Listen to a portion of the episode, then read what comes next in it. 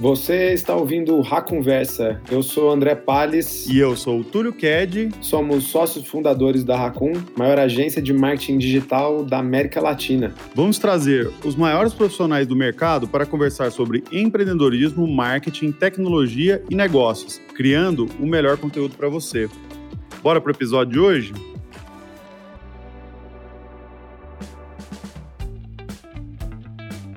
Fala galera, tudo bem? Sejam bem-vindos. Estamos começando aqui o nosso primeiro episódio da editoria de experts aqui do Conversa, o nosso podcast sobre marketing digital. O que, que, é a ideia dessa editoria? A gente vai entrar bem a fundo nos temas mais quentes do marketing digital. Então, nós não vamos estar falando aqui das coisas mais introdutórias, o começo do caminho. Você quer saber mais sobre o básico de tudo que a gente vai estar conversando? Realmente vão ter outras fontes melhores para vocês do que essa conversa, né? Então, a gente vai ter esse primeiro papo aqui para conversar com o Carvalho, vamos falar um pouco sobre SEO e vamos tentar ir bem a fundo nesse assunto mesmo. Para você que já trabalha há muitos anos com essa indústria, já está nesse mercado há bastante tempo e está querendo saber o que, que, são as novidades, o que está vindo aí para o mercado e em que, que você deveria estar tá ligado. Então, para começar, deixa eu apresentar aqui o nosso convidado. Conta um pouquinho aí, Carvalho, de você, o que, que você faz, qual é a sua função aqui na Racun e como é que você está inserido nesse mercado aí, o que, que você tem de experiência em SEO. Fala, Túlio, beleza? Cara, eu entrei na Racun em 2014, né? Naquela época, inclusive, sou muito grato por ter passado por tanta coisa aqui, né? Naquela época a gente só trabalhava com Google Ads, então eu tive a oportunidade aí de sentir as dores do crescimento junto com vocês. E no meio de 2015, a gente começou a área de SEO, né? Basicamente, ela começou embaixo de mim. Mais para frente, ela se tornou a área de inbound da Raccoon. Então, eu acabei virando gerente de várias áreas, né? De conteúdo, de CRM, de CRO e de SEO, né? E hoje, agora, eu estou tocando a área de SEO na Raccoon, né? Então, eu voltei aqui para minha disciplina mais forte, digamos assim, né? E aqui na área de SEO, hoje, a gente está com... Na verdade, é uma área multidisciplinar, né? Não tem só profissionais de SEO. Então a gente trabalha com profissionais de conteúdo, de CRO também. E um quarto da minha área, né, um quarto da minha gerência aqui é formada por profissionais de desenvolvimento, né? Então já estou nesse caminho aí há alguns anos. E é isso. Acho que essa é a minha trajetória aí. Show, maravilha, cara. Show de bola. E aí você já deu até um, um ponto aqui que é legal de falar, né? Não dá mais para pensar em SEO sozinho, né? Vai ser sempre uma questão multidisciplinar, né? Já tem um assunto aqui antes da gente entrar nas perguntas, né? Uhum, com certeza, cara. Sim para a gente realmente solucionar os problemas hoje em dia relacionados com tecnologia, relacionados com marketing, não tem como a gente ficar cego das outras partes. A gente precisa estar tá sempre olhando para o todo. E, obviamente, com um time multidisciplinar, é mais fácil da gente ter uma visão mais completa dos problemas, tá? Show de bola, perfeito. E aí, queria te perguntar então, cara, o que, que é a grande novidade aí? Assim, quem que tá trabalhando nessa área há muitos anos e tal, precisa se atualizar, saber o que que tá rolando aí de novidade tudo. O que que tá vindo aí de qual que é the next big thing aí que a gente vai ver em SEO, que estamos vendo e tal? Bom, o Google mais cedo nesse ano, né, ele anunciou aí um update. Normalmente, todos os anos acontecem um ou mais updates aí no algoritmo do Google, né? E ele já anunciou que para 2021 vai ter um update que está relacionado com a experiência do usuário, né? Para os profissionais de SEO, esse update não deve causar nenhum espanto, né? Porque os updates do Google normalmente eles estão sempre olhando para alguma coisa relacionada com isso, né? Então, por exemplo, a gente já teve updates relacionados com responsividade mobile no passado, com protocolos de segurança, né? Mas dessa vez, o Google anunciou que vai usar algumas métricas, né? E quando o Google é muito aberto com relação ao que ele vai fazer, normalmente ele faz isso também com bastante antecedência, é bom a gente ficar de olho, né? Porque normalmente o Google não costuma falar abertamente sobre esses assuntos, né? Então, para esse update, ele vai juntar uma série de métricas que surgiram esse ano, inclusive, para mensurar a experiência do usuário, que são os Core Web Vitals, mais outras métricas também de segurança e de mobile, né? Para criar um conjunto de métricas aí que vão dar algum sinal agregado, digamos assim, da experiência do usuário do site, né? Então, a ideia é ter um sinal, né, um fator de ranqueamento mais robusto que vai olhar para a experiência do usuário no site. Esse update vai entrar no ar em 2021, ainda não temos a data correta, mas é importante já começar a trabalhar nesses assuntos, né? Porque aí o Google está se pronunciando bastante a favor desse update aí. Mas como é que é essa questão das métricas? Aonde que você tem acesso a essas métricas hoje? Porque a ideia é você poder visualizar isso durante esse ano para poder acompanhar o, o update no ano que vem, é isso? Uhum, legal.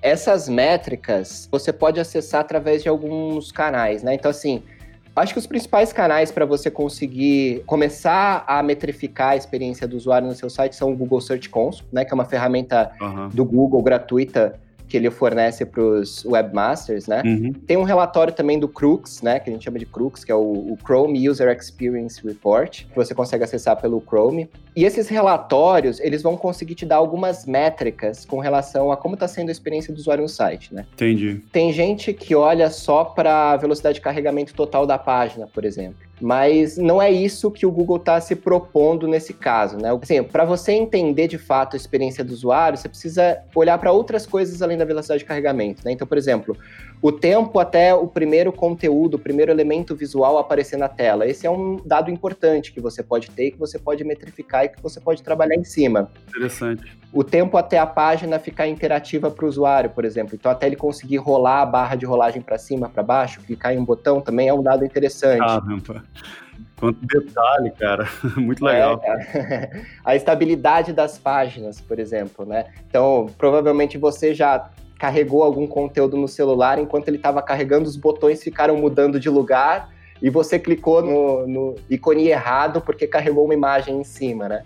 Então, a estabilidade dos elementos visuais enquanto a página está carregando também é um fator importante. Pop-up, se está aparecendo, se está atrapalhando a navegação do usuário. Então, todos esses fatores você consegue metrificar, né? Através de alguns, ou alguns índices, porque, assim, o, esse relatório do Chrome, né, ele dá a experiência real dos usuários. Então, ele coleta a experiência real. Então, você consegue saber quantos por cento dos seus usuários, por exemplo, estão tendo uma boa, média ou má experiência em cada um dessas métricas, cada um desses fatores. Caramba, cara, quanta coisa. Eu fico sempre me perguntando como é que o Google consegue ter tanta visibilidade assim, né? De tanto, pô, o pop-up, o elemento tá mudando de lugar e tal, né? Como é que com um crawler só você consegue ter visibilidade de tanta coisa assim? Muito legal, cara. E aí o papel de mobile nisso, tipo, incrivelmente importante, né? Como que entra aí o mobile nessa história? Muitas pessoas acham, na verdade, muitas empresas, né, as pessoas que eu converso, acham que basta ter um site responsivo. Então, tendo um site responsivo para dispositivos móveis, eu já estou fazendo um belo trabalho no bobo. Uhum. E não é bem assim, né? Já faz alguns anos, se eu não me engano, em 2016, o Google lançou o Mobile First Index, né? Foi uma atualização em que ele passou a usar a versão mobile dos sites como a versão principal deles, né? Então passou a indexar essas versões ao invés da versão desk. E desde então, mais e mais sites ele está passando, dentro do banco de dados dele, está passando a versão dos sites para essa versão mobile, né? Inclusive, ela terminaria de ser concluída esse ano para a internet inteira, né? Para toda a web, mas acabou sendo adiado a finalização desse update aí devido à, pandemia, né? Então, assim, para você fazer realmente uma boa experiência mobile, né, e para você uhum. trabalhar uhum. um pouco mais alinhado com esse update do Mobile First Index, não basta ser só responsivo, né? Então você tem que olhar para algumas outras coisas. Se a estrutura de dados, por exemplo, que serve o seu site mobile, ela é a mesma que serve o seu site desk, né? Você não está perdendo nenhuma informação ali. Entendi. Todas as suas páginas mobile são acessíveis pelo Googlebot e elas estão renderizando corretamente, né? O tamanho do conteúdo, por exemplo, no mobile está sendo adequado, né? Porque tem muita gente que, por ser uma telinha pequena, acaba colocando um botão saiba mais, né? E não coloca todo o conteúdo ali. Entendi. Então é importante que você garanta que o seu site mobile ele vai ter a mesma qualidade que o seu site desk, né, digamos assim. E também assim, só para completar, eu sempre recomendo o pessoal fazer a jornada completa de compra no site, né? Cara, testa se você consegue comprar um produto, fazer um cadastro pelo seu celular, e não só pelo seu celular, mas testa em outros aparelhos, né? Você consegue simular, através do Chrome mesmo, outros aparelhos, né? Faz esse teste, né? Porque às vezes a gente fica cego olhando só pelo nosso device ou olhando só a versão desk e a gente não percebe que em outros tamanhos de tela talvez nosso site não se comporta tão bem. Então é bem importante olhar para isso, tá? Perfeito, perfeito. Faz muito sentido. Boa, Carvalho, agora então vamos quebrar aqui nos dois mundos que a gente acaba atuando bastante aí, né? Que também tem um impacto muito grande para a parte de performance quando a gente olha para SEO, né? O que, que é o, o quente para e-commerce aí? Pra, eu tenho um e-commerce hoje, o que, que eu deveria estar ligado aqui para pensar em SEO? A novidade, assim, a, a principal novidade que está saindo agora são os resultados orgânicos para Google Shopping, né? Isso, na verdade, é uma atualização que está tendo lá nos Estados Unidos, em abril desse ano. Começaram os testes lá, né, com essa versão orgânica para Google Shopping. Uhum. E o Google falou que até o final do ano é, iria expandir isso para o resto do mundo. Ou seja, é bem provável que até o final do ano a gente tenha já listagens orgânicas aqui no Brasil, né? E isso vem muito como o movimento do Google de se reposicionar como uma ferramenta de busca para o mercado de varejo mesmo, né? Porque lá nos Estados Unidos as pessoas estão passando a utilizar cada vez mais a ah, Amazon, né? Isso, uhum. como principal buscador mesmo na hora de comprar produtos. Então, vem um pouco nesse sentido, né? Então, assim, olhando para essa atualização, a gente pode esperar algumas coisas, né? A gente não consegue dizer exatamente o que vai acontecer, mesmo lá nos Estados Unidos ainda está tudo muito incerto, mas provavelmente os anunciantes devem experimentar uma maior competição, pelo menos na parte paga de Google Shopping. Né? Isso deve provavelmente inflacionar o CPC, mas ao mesmo tempo deve trazer uma grande oportunidade aí na frente orgânica. Né? Então, ainda mais em Google Shopping, que normalmente são campanhas que têm um ROI mais elevado. Né? Assim, para quem quer sair na frente, é interessante começar já a olhar para esse novo mundo, né? Para o que, vai acontecer. E o que, que vai precisar? Vai precisar criar um feed orgânico? para poder servir tudo isso? Assim, você continua precisando ter o, o Merchant Center, né? Ah, tá bom, entendi. É através do próprio Merchant Center, né?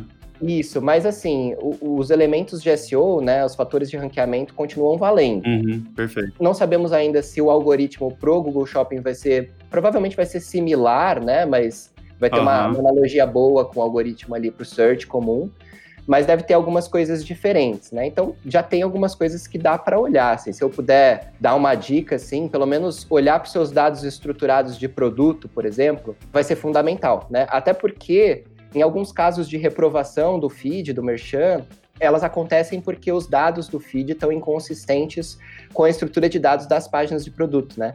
Então Show. acaba reprovando todo o merchan. Então, assim, além de ajudar né, na parte do merchan, também fornece algumas informações importantes dos produtos para o Google, né? Então ele pode exibir snippets mais ricos, pode exibir eh, rating, né, o preço, a, a, disponibilidade no próprio snippet orgânico. Então, também vai aumentar aí as taxas de clique, né, uma vez que os anúncios ficam mais atrativos. É um bom caminho aí para você começar a se preparar para esse update aí, né? Ah, legal, show de bola, é, faz todo sentido. E aí tá tendo a referência dos Estados Unidos, dá para se antecipar, né, de tudo que vai rolar aqui. Muito massa, cara. Uhum. E com relação a B2B, o mundo de leads aí, como é que quebra esse outro lado aí? O que, que é a dica para esse outro mundo? Bom, olhando pela ótica de SEO, né, para B2B, uma vez eu dei uma palestra em São Paulo em que me perguntaram justamente sobre como demonstrar autoridade né, nessa frente orgânica, nessa frente de inbound, né? Uma sugestão que eu dou né, para as empresas B2B é criarem algum canal de distribuição de conteúdo, né? Então, seja um portal de notícias, seja um blog, porque além de demonstrar autoridade, né, um dos principais fatores de ranqueamento do Google é a autoridade, e ele calcula esse fator através de uma série de métricas. Além de demonstrar autoridade para o Googlebot, demonstrar autoridade também para os usuários, né, uma vez que você está falando sobre temas ali que estão relacionados com o seu produto, que estão relacionados com o seu serviço, você se coloca como autoridade naquele assunto, também acaba sendo um canal de descoberta, né, para novos usuários. Então, pessoas que ainda não conhecem o problema, né, que ainda estão estão desvendando o problema, estão entendendo como que ela pode solucionar aquele problema, se ela vai criar uma equipe interna na empresa dela, se ela vai contratar um terceiro para resolver as dúvidas, né? Então, pessoas que estão ali mais no topo do funil de conversão, uhum. elas acabam já conhecendo a sua marca e já começando a se relacionar com seus conteúdos e isso potencialmente vai te trazer mais leads aí mais para frente na jornada, né? Entendi, entendi. E esses dias também eu, eu, vi um dado bem interessante que 11%, se eu não me engano, das buscas no Google elas geram snippets de notícia, né? Então é um fator assim, eu não imaginava, né, que era um número tão alto, eu achei bem interessante também, né? Então, para quem já tem, por exemplo, um portal de conteúdos também, é interessante aproveitar e, inclusive, usar os produtos do Google, né? Relacionados com notícias, né? Para quem tem um canal de notícias aí, que são o Google News e o Google Discover, também são canais legais aí para você aproveitar e enriquecer ainda mais a sua estratégia. Perfeito, não, muito legal, cara. E aí, então, nessa pegada aí, é uma dica quente para publisher, né? Dá para aproveitar bastante isso aí, certo? Totalmente, cara. Para os publishers, né, que estão mais digitalizados, assim, é imprescindível, né? Não tem como você não olhar para o seu Google News, para o seu Google Discover, né? E basicamente, assim, para você participar desse mundo, né, para o Publisher Center, né, do Google, não é necessário, tá? Mas é, vai te ajudar a se organizar, enfim, criar um perfil ali para sua empresa uhum. e trabalhar as coisas típicas de SEO. Eu sempre falo assim, é esses algoritmos orgânicos, né, eu estava falando do shopping agora há pouco, eles funcionam de modo muito similar, né? Então, você vai precisar continuar olhando para suas headlines, se você está colocando headlines que fazem sentido. Nessa parte de notícias, olhar para a recência, por exemplo, isso é uma coisa que o Google leva bastante em consideração na hora de avaliar e classificar os resultados. Autoridade também, como eu falei, código, dados estruturados, né? Então, é interessante essa parte de dados estruturados, é você deixar eles bem ricos e você usar a linguagem correta do seu dado estruturado, né?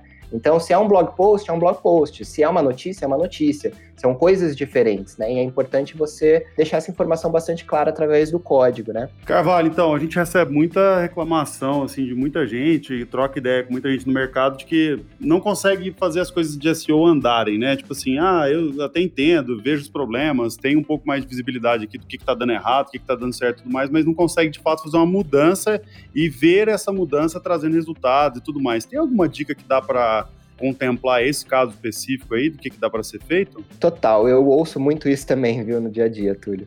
Cara, assim, o caminho que eu sugiro é integrar o seu time, né? Quanto mais o seu time tiver integrado e os outros times também dentro da sua empresa entenderem a necessidade desse problema, entenderem o potencial que essas correções podem trazer em termos de negócio para você, vai ser mais fácil de você fazer as coisas acontecerem, né? Então, por exemplo, é bem importante que você integre, por exemplo, o seu time de SEO com o seu time de tecnologia, tá? Entendi, entendi. Tanto para que as demandas, né? Porque a fila de tecnologia sempre é infinita, né? Em toda empresa que a gente vai, a fila de tecnologia está sempre gigante, né? Então, para que o povo de tecnologia também, o pessoal que está lá no dia a dia, entenda a necessidade dessa implementação e valorize ela, né? Entenda o potencial que ela tem, entenda ela como tão importante quanto as implementações que ele tem de UX, por exemplo, de UI uhum. e tudo mais. Deixa eu só fazer um, um parênteses aqui que é legal de contar isso da gente, do nosso lado também, né? Que quando a gente começou com o SEO lá atrás, bem no comecinho, a gente apanhava muito porque a gente passava tudo que deveria ser feito com relação às recomendações e como não tinha tecnologia do outro lado para dar vazão,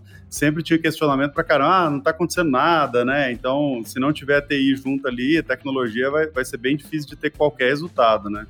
Esse é um aprendizado dolorido nosso, né? É, inclusive, porque, assim, normalmente a primeira coisa, assim, a gente fala, putz, precisamos fazer essas mudanças aqui no site. E muitas vezes as pessoas já têm o ímpeto de falar, ah, não, isso aqui não dá. Putz, não, não, não dá, o código está muito fragmentado, o meu CMS não permite que eu faça essa implementação e tudo mais. Mas normalmente dá, assim, se a gente sentar, se a gente analisar, se a gente perder algumas horas é, debatendo sobre o problema, a gente consegue encontrar soluções alternativas. Então, da mesma forma que o time de SEO precisa trazer à tona ali a importância daquelas implementações, ele também precisa ouvir do time de tecnologia quais são os problemas, né? Por que, que a implementação não está ocorrendo, né? Quais que são os problemas envolvidos? Para poder encontrar algumas soluções alternativas ou até mesmo paliativas para garantir que pelo menos alguma coisa vai ser feita, uma parte daquela implementação vai ser feita, né? Então isso é possível. Perfeito, perfeito. E a gente vê assim, né? Esse era o problema de três, quatro anos atrás e tal, que a gente apanhava muito para fazer as implementações de SEO e tal, que era mais, pô, como é que a gente mexe ali no site, tudo coisas bem específicas assim, né?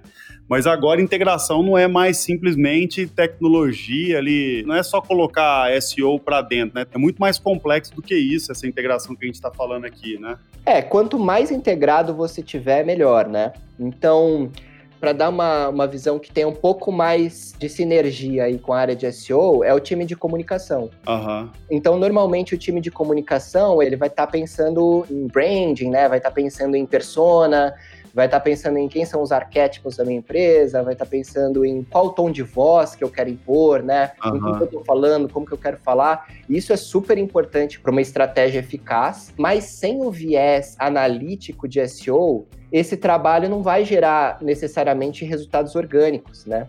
Então, assim, o time de SEO ele precisa trazer aquele viés analítico, né, dentro do arco analítico que faz sentido o time de SEO atuar eles precisam trazer isso à tona para ajudar a como que vão ser construídos aqueles conteúdos, né? A fazer um keyword research, por exemplo, para entender quais são os temas que os nossos usuários estão procurando e como que eu vou escrever sobre eles, né? Uhum. Como que eu vou tornar meu texto escaneável, como que eu vou fazer com que apareçam featured snippets na pesquisa orgânica quando as pessoas perguntarem né, sobre aqueles temas no Google. Então, o time de SEO tem total importância dentro dessa estratégia também, né? Para garantir que ela também traga resultados em outras frentes. E a maioria acaba vendo como silo mesmo, né? Como se fosse um negócio separado, né? Fora o impacto também que tem né, nas estratégias de mídias, por exemplo, né? Melhorar seu site, com certeza vai trazer ganhos aí em todas as frentes, praticamente. Me dá um exemplo concreto aí do que, que dá para fazer fazer, quais são as áreas que dá para ser integrado, o que, que é o best in class, né? O que, que é a melhor coisa que você pode fazer com relação a essas integrações das áreas para trazer resultado em SEO, mas aí já até deixa de ser só o escopo de SEO, né? O que, que você tem de exemplo aí com relação a isso? Tá, aqui no meu time, a gente tem um modelo de time, a gente tem um modelo de squad que a gente chama de Experience Lab, né? Que ele é formado por profissionais de SEO, de CRO, de conteúdo e desenvolvedores. Então, esse time ele consegue trabalhar de forma integrada e ser muito mais eficiente, muito mais eficaz, né? Então, esse time ele passa uma primeira etapa ali de diagnosticar todos os problemas, de entender, de analisar os problemas relacionados e ele passa a sistematicamente atacar os problemas um a um, garantindo aí que você vai ter uma evolução, né, mês após mês ali na qualidade do seu site, né?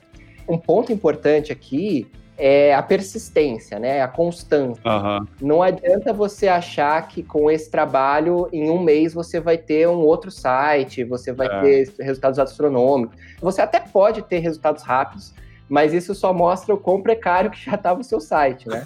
Porque em termos de conteúdo, não é, não é, fazendo meia dúzia de conteúdos, fazendo um teste AB ali num carrinho, numa página de conversão, que você vai ter resultados satisfatórios, né? Você precisa pensar no longo prazo. Isso é um tipo de estratégia de longo prazo.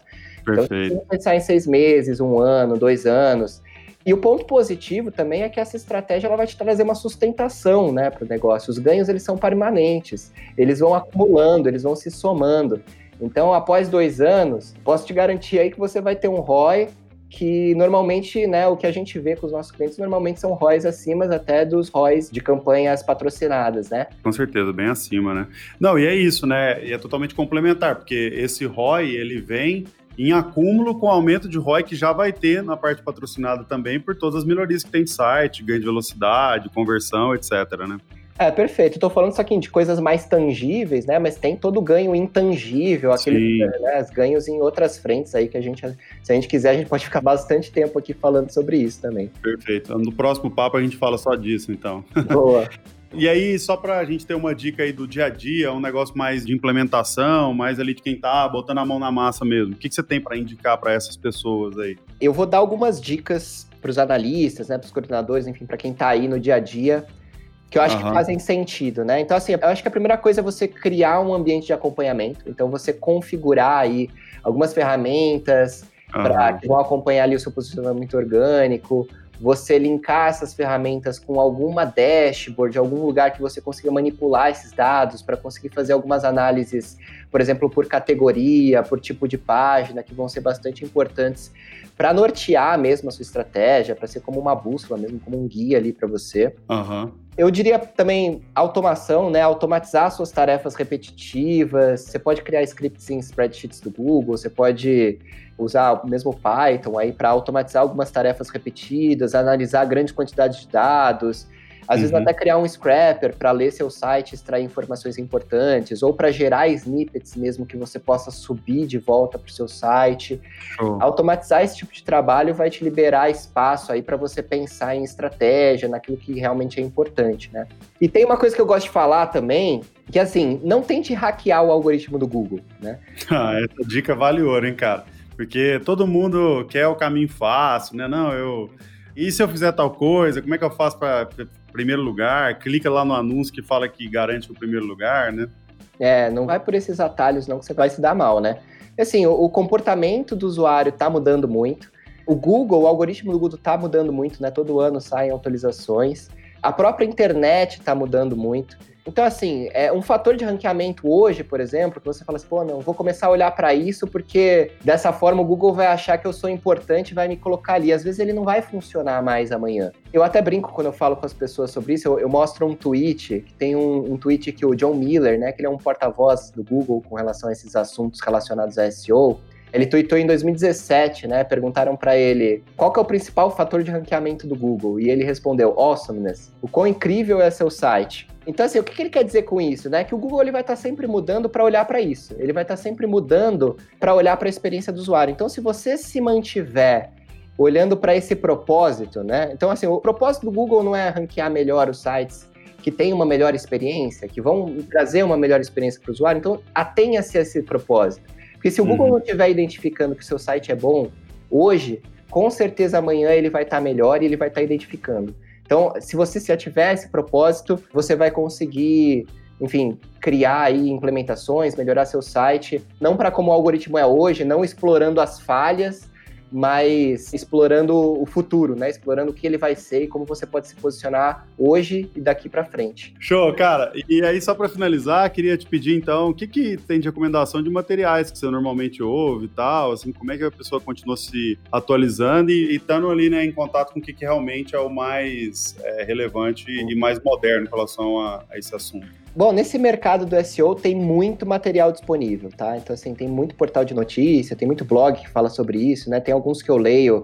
Só para dar algumas indicações, o, o, Search Engine Journal, o Search Engine Land, são boas fontes de informação, né, desse Legal. mercado. Para passar alguma coisa mais atual, né? Inclusive, dado o fato que a gente está gravando um podcast aqui tem um podcast que foi criado esse ano, né, por três pessoas aí que fazem parte desse universo do SEO, né, que trabalham nessa parte de Webmaster Trends, né, do Google, que são o John Miller, o Martin Split e o Gary Aish.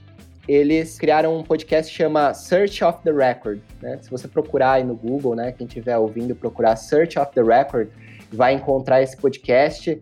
Ele não é um podcast oficial, né? Mas eles estão falando aí nos episódios, tem bem poucos episódios por enquanto, né? Começou há poucos meses, mas eles estão debatendo aí sobre os assuntos mais avançados de SEO, estão trazendo novidades no mercado, respondendo dúvidas eu tô botando fé aí que vai ser um belo canal aí pra gente se atualizar também. Maravilha, perfeito. Beleza, cara, te agradecer muito aí pelo papo, valeu muito, acho que vai agregar para muita gente aí que tá pensando qual que é o next step aí, né, para a área de SEO e contar com sua expertise é sempre um prazer aí, foi uma aula para mim aqui também. Muito obrigado, Carvalho. Maravilha, Túlio, eu que agradeço, cara, tamo aí, sempre que precisar pode chamar. Show de bola. Um abração e até a próxima, galera. Um abraço. Um abraço. Encerramos aqui mais um episódio do Ra Conversa. Obrigado por nos acompanhar até o final. Se curtiu o conteúdo, se inscreva para não perder nenhum episódio. E se você estiver ouvindo pelo Apple Podcast, deixe aquele review para nos ajudar a levar o show para mais pessoas. E se você quiser entrar em contato pelo nosso Instagram, é agência Racun, ou pelo nosso LinkedIn em Racun Marketing Digital. Um abraço e até a próxima.